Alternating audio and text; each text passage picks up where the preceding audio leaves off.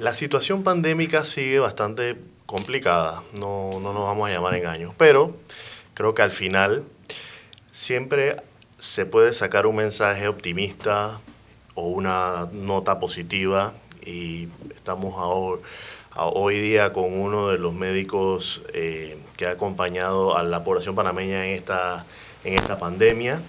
Y, doctor, la nota positiva dentro de todo. Así mismo es. Eh, bueno, gracias a ustedes, eh, a Metro Libre, a ustedes periodistas que siempre hemos mantenido una muy buena relación en esta, en esta pandemia, informando a la gente, acompañando, me gustó la palabra que utilizaste, acompañando a la población, eh, siempre tratando de informar con conocimientos objetivos acerca del tema de la pandemia, tratamientos, vacunas, la situación hospitalaria, en fin. Así que bueno, agradecido por esta oportunidad. Eh, como bien dices, nota positiva. Eh, nosotros en Panamá tenemos una alta tasa de vacunación. Cerca del 90% ya tiene por lo menos una dosis de vacuna o dos dosis. Eh, eso ha hecho que este repunte de casos que hemos visto en los últimos meses, semanas más bien, sean de casos de población que no se complica, no va a los hospitales, eh, no se agrava y no muere por COVID eh, gracias a la vacunación.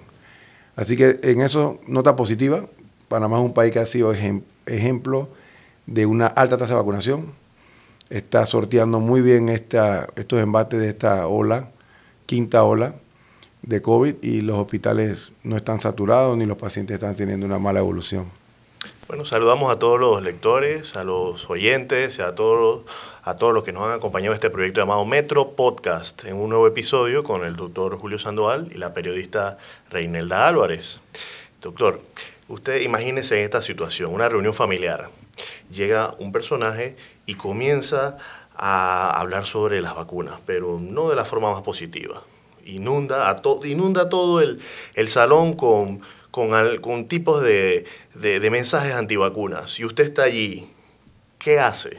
Eh, ¿Se acerca y trata de disuadirlo? ¿Prefiere no hablar? ¿Qué, hace en esa situación? Es excelente pregunta y nos ha pasado. Eh, nos ha pasado, a veces vamos a restaurantes, estamos en la calle, caminando en los hospitales y nos encuentra gente diciendo que alguien le ha abrumado de, información que los confunde. Eh, nosotros los médicos que estamos eh, bien actualizados en estos temas de las vacunas, lo que hacemos es que tratamos de darle información a la población eh, para que ellos realmente se convenzan de los beneficios de la vacuna. Uno le, muestra artículos, la experiencia, la, experiencia de otros países, el proceso amplio de vacunación, de lo que es fabricar una vacuna. Eh, y la gente realmente ha tenido una buena acogida con el tema de la vacuna. Pero en siguiendo tu línea de pensamiento, estando en una reunión familiar, puede haber alguien muy radical eh, con mensajes antivacunas, y lo hay en Panamá. Pasa. Pasa. Como son casos que se, repiten en, las pandemias y en la, en, la, familia. Este grupo de medios que te digo, lo hemos conversado, hay ciertas personas que nosotros no la vamos a poder convencer. Eh, eh, tú sabes, tratamos de enfocarnos en el que tenga dudas, en el que te acerca a un médico y le dice, mire, es que yo tengo dudas porque escuché esto. A ese lo convencemos, a ese le explicamos. Pero hay ciertas personas radicales con ciertas creencias de distintos tipos. Ustedes han visto que aquí hay colegas que han agarrado esto como una bandera política, inclusive movimientos políticos que nacen de un proyecto antivacuna.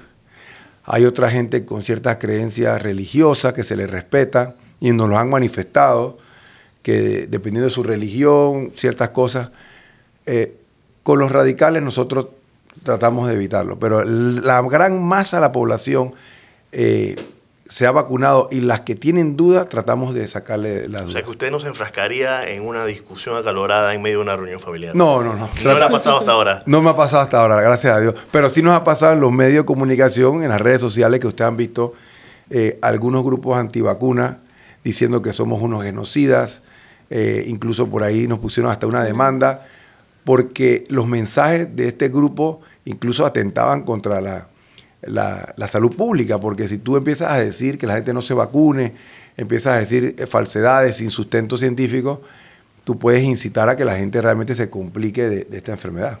Doctor, quinta ola, cuarta dosis.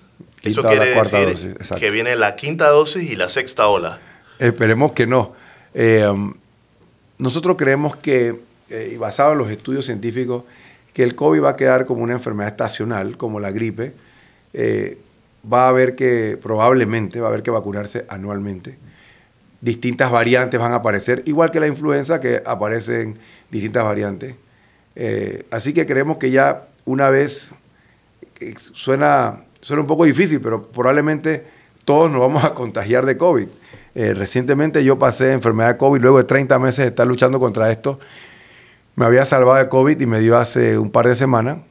Eh, gracias a Dios me recuperé bien y no tuve ningún problema. Pero al final la mayoría de la gente nos va a dar, vamos a desarrollar inmunidad natural, ayudado con la inmunidad de la vacuna y vamos a poder sortear los siguientes episodios de ataque de COVID. Doctor, uno eh, lo ve a usted como uno de esos doctores que enfrentó esto, esta batalla cuando no se sabía absolutamente nada. Me gustaría más que nada que usted diera como esa anécdota de cómo se enfrentó usted al ver una sala intensiva completamente llena de pacientes y no saber realmente a qué se estaba enfrentando ni cómo enfrentarlo me gustaría más que nada que nos contara esos, esa, esos pequeños detalles de, ese tiempo. Yo te agradezco la pregunta porque mira, eh, eh, cuando ahora, ahora todo el mundo habla de COVID, ahora hay muchos expertos de COVID, pero tú bien lo has dicho, marzo, abril de 2020, eh, contra una enfermedad nueva que no se sabía ni cómo tratarla, ni, ni si me iba a contagiar y yo me iba a morir, o, mis, mis colegas también. realmente mucha gente abandonó, como dicen realmente, eh, el tema o la exposición. Fue muy duro esos primeros días, más que nada porque los médicos que atendimos a estos pacientes, las enfermeras, los terapeutas respiratorios, todo el personal de salud, eh, exponía su vida, no habían vacunas, pero no podías abandonar los hospitales. Y yo siempre en todos los foros que hay, que nos hace algún tipo de reconocimiento en la Universidad de Panamá, Facultad de Medicina, Siempre yo reconozco al personal de salud que no abandonó los hospitales. Fue muy duro esos tiempos, muchos nos fuimos a nuestras casas para evitar contagiar a nuestros familiares. Eh, y lo más difícil de esos momentos fue habilitar las unidades de cuidado intensivo a nivel nacional, desde Chiriquí hasta Colón, Azuero, provincias centrales, Chorrera, San Miguelito, porque nosotros dentro del Comité Técnico Asesor que eh, ayudábamos al MINSA, mi labor era los cuidados intensivos. Entonces, nosotros teníamos que garantizar que los cuidados intensivos tuvieran capacidad de ventiladores, de cama, eh, bombas de infusión, medicamentos y que no se sobrepasara la capacidad. Eso fue lo más duro. Enfrentarnos a un virus desconocido, arriesgando nuestra vida y a la vez que la capacidad hospitalaria en la parte pública tuviera eh, esa eh, ese aparataje para poder atender a los pacientes más graves. Eso fue, eh, la verdad, que un gran reto. Hay, hay casos y testimonios que se repiten durante la pandemia, pero uno en particular muy, muy intenso es, es aquel momento en el que un paciente se despide cuando entra en UCI. Y hablamos de una despedida muy, muy dolorosa, porque eh, pues deja de estar despierto Con la familia. y pasa a, a un estado eh, en, en, este, en este salón pues tan, tan complicado y tan lleno de, de, aparatos. ¿Cómo, cómo, cómo funciona esa, esa sensibilidad para no derrumbarse y no caer en, en, una depresión luego de ver tantos casos? Eso, eso que tú preguntas es importante porque eso aplica tanto para los pacientes, familiares y médicos. Eh, Mario, lo que pasa es que una de las cosas más terribles de la pandemia del COVID fue que el paciente hospitalizado perdía contacto con su familia. Porque normalmente, ¿qué hemos aprendido? Todo el mundo cuando tiene un familiar enfermo, los hijos se turnan, la esposa, yo voy a estar al hospital pendiente de... Pero el COVID, para evitar más contagio, el paciente entraba y le teníamos que dar informe a los familiares vía telefónica, eh, que si videollamada, que si un chat o un audio. O sea, y, y las personas se desesperaban porque decía, yo, yo no puedo verlo. O sea, eso fue lo más difícil de esta enfermedad, que al principio tuvimos que aislar a los pacientes de su familia en unos momentos difíciles cuando estaban hospitalizados. Y eso trajo mucha, de verdad, mucha depresión en los pacientes, en los familiares, en el personal de salud que veía que se convertía en el familiar del paciente, pero de tanta gente. Entonces, fue muy duro. Eh, la verdad que en eso tenemos, eh, digamos, entrenamiento. Pero yo siempre lo digo, a uno le, le duele todo el paciente que se le muere, que se complica, a todas las enfermeras, todo el personal. Eh, pero uno trata de reponerse y saber que hay otros pacientes esperándolo, otros familiares esperándolo, así que uno va y bueno, continúa. Fue muy duro, eh, pero, pero pudimos salvar, salir adelante de eso. Intensivista, esa es una especialidad que muchos hemos conocido ahora en esta pandemia. En pandemia sí. ¿Cuál es la preparación para un intensivista? Si un especialista en medicina crítica o en cuidados intensivos, antes de hacer esa subespecialidad, eh, tiene que tener una especialidad básica, que llamamos nosotros. Tú te gradúas de médico, haces tus dos años internado, y después de hacer tus dos años internado, tienes la opción de ser un cirujano general, un internista, especialista en medicina interna, que es mi caso, anestesiólogo o eh, urgenciólogo especialista en emergencia. Esas son especialidades troncales o básicas. Ya eres especialista, pero si quieres hacer la subespecialidad de medicina crítica, necesitas tener esas bases. Una de esas bases. Entonces haces eh, tres, cuatro años de estas básicas y después haces unos eh, tres años más, o dos tres, dos, tres años más de medicina crítica. Y como bien dice, eh, el término intensivista se volvió un poco famoso, la gente no lo conocía en la pandemia porque el médico intensivista está, en las áreas críticas, eh, recibe el paciente grave después de una cirugía, un accidente automovilístico, pacientes con eh, cuadros de sepsis severa. Y no es un médico que anda por ahí anunciándose como de que vengan al cuidado intensivo a verse conmigo. Entonces la gente no conoce la especialidad, diferencia de un cardiólogo, eh, un cirujano. El intensivista está frente a pacientes graves y lo llaman a cada rato por, por algún paciente que cambie la condición. ¿En especialidad cómo está Panamá? En esta especialidad de Panamá, fíjate, eh, Panamá, en Panamá hay entre 90 y 100 intensivistas, por ahí más o menos. Eh, es una de las especialidades, subespecialidades de la medicina eh, muy pujante, con un alto nivel de preparación. Los colegas intensivistas que trabajan tanto en las instituciones públicas como privadas tienen eh, una preparación muy buena. La mayoría se han entrenado en el extranjero, otros se han entrenado aquí en Panamá, ya la especialidad la hay aquí.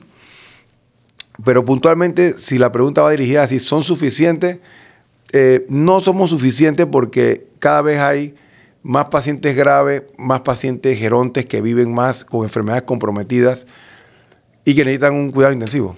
Cambiando un poco de tema, Dicen por ahí las malas lenguas que los fanáticos del Real Madrid son los más difíciles, los más no, complicados. Hombre, no. fue bien. Ganamos la Champions, la 14. Será, por eso que la, Yo soy fanático del Madrid. ¿Y cómo, ¿Y cómo te hace con el doctor Xavier Saint por ejemplo?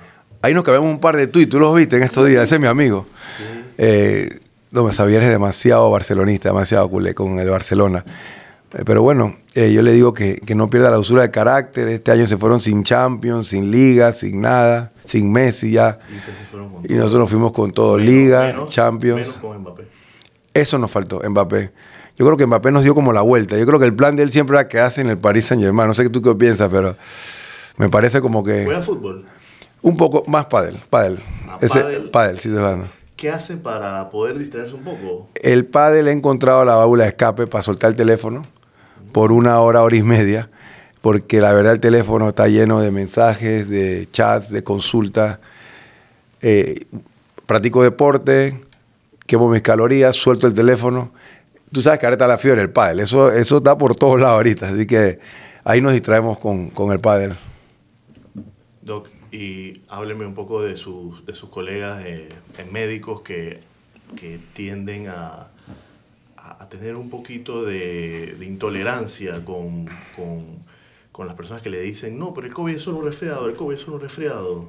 Eh, hay, algún tipo de, digamos, de, de, enojo justificado en la población que, que, está cansada y que dice, bueno, ya, o sea, uno, el COVID pareciera ser un resfriado. Dos, eh, los encierros, los encierros son o no son este, justificables en, esta, en esta pandemia. Mira, todo a su tiempo. Nosotros ya pasamos por lo peor del COVID, ya aprendimos, la población cooperó, eh, cuando llamamos a cuarentena la gente se encerró, cuando dijimos que usara mascarilla la gente la utilizó, cuando le dijiste que, usaran su, que se pusieran su vacuna la gente se vacunó. Y cuando digo la gente, estoy hablando de arriba del 90% de gente que acató las medidas de restricción de la movilización, acató las medidas de distanciamiento, de usar mascarilla, de ponerse su vacuna. Entonces, eh, Panamá como país cooperó, la población cooperó, las autoridades hicieron lo que tenían que hacer en su momento, pero ya es momento de pasar la página y yo lo he compartido en foros, nosotros seguimos contando casos en Panamá eh, y yo creo que eso ya es innecesario en estos momentos. ¿Por qué? Porque eso qué hace? Mantener a la población en zozobra de que hay 3.000, 2.500, 2.000. Ya nosotros tenemos una, prácticamente hemos pasado la inmunidad de rebaño, tenemos alta tasa de vacunación, tenemos una enfermedad que se presenta en la gente con cursos leves, como si fuera un cuadro gripal. Entonces, veamos hacia adelante, reactivemos la economía, veamos las enfermedades crónicas que dejamos atender, el paciente diabético, hipertenso, cardiópata que tiene cirugías pendientes, el paciente ortopedia que tiene cirugías pendientes. Veamos en el sector salud otros temas que dejamos atrás por la pandemia. El tema de los medicamentos, que siguen en alto costo de medicamentos. Veamos hacia allá. Pero me llama la atención que todavía en Panamá seguimos contando casos. Yo tuve un viaje reciente, eh, tuve la oportunidad de ir a Estados Unidos. Eh, a Chicago a un concierto, habían 60 mil personas en un estadio sin mascarilla, sin pedirte QR, sin pedirte vacunación. O sea, ya países del primer mundo han mirado hacia adelante, adelante, perdón, y es cierto, nos pasó la pandemia, pero la población cooperó, ya dejemos de contar casos de COVID. ¿Cree que debemos de estar ya preparados para eliminar las mascarillas? Hacia allá tenemos que ir, exactamente. Eh, eh, el uso de mascarilla, solamente dejarla para espacios como aeropuertos, lugares de transporte masivo donde hay un encierro, pero la, la obligatoriedad de la mascarilla es un tema que ya se debería reevaluar en Panamá. O sea, que usted de alguna forma sí entiende el enojo de las personas cuando ve a una autoridad en la playa sacando a los bañistas. Sí, totalmente. Por, razón de pandemia. Se comprende, por supuesto que nos ponemos en, el lugar de la población y, yo repito, la población cooperó y acató las medidas cuando se necesitaba. Sí. Doctor, además del, del, COVID, eh, yo, yo, estoy seguro que no es la única eh, emergencia que usted atiende. ¿Qué otro tipo de, de situaciones médicas atiende un intensivista? Bien. Medicina crítica y cuidado intensivo atiende pacientes inestables. El más agudo es un paciente que tiene un accidente automovilístico y que queda gravemente enfermo.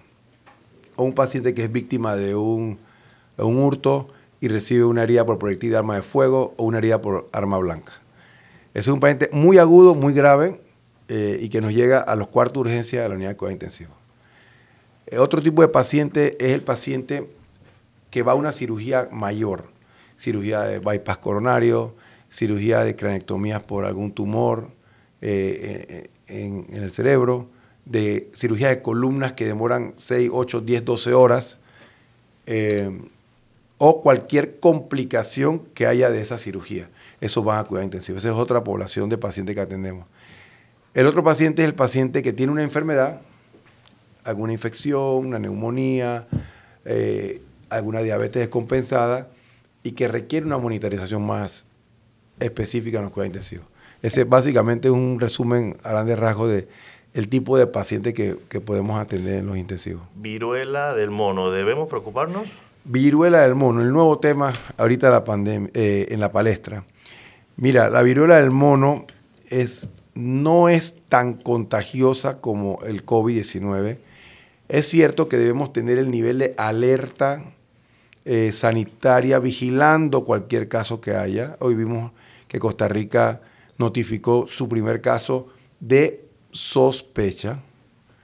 Eh, sin embargo, me parece innecesario alarmar a la población con una enfermedad que no es tan transmisible y que no va a llegar a ser una pandemia.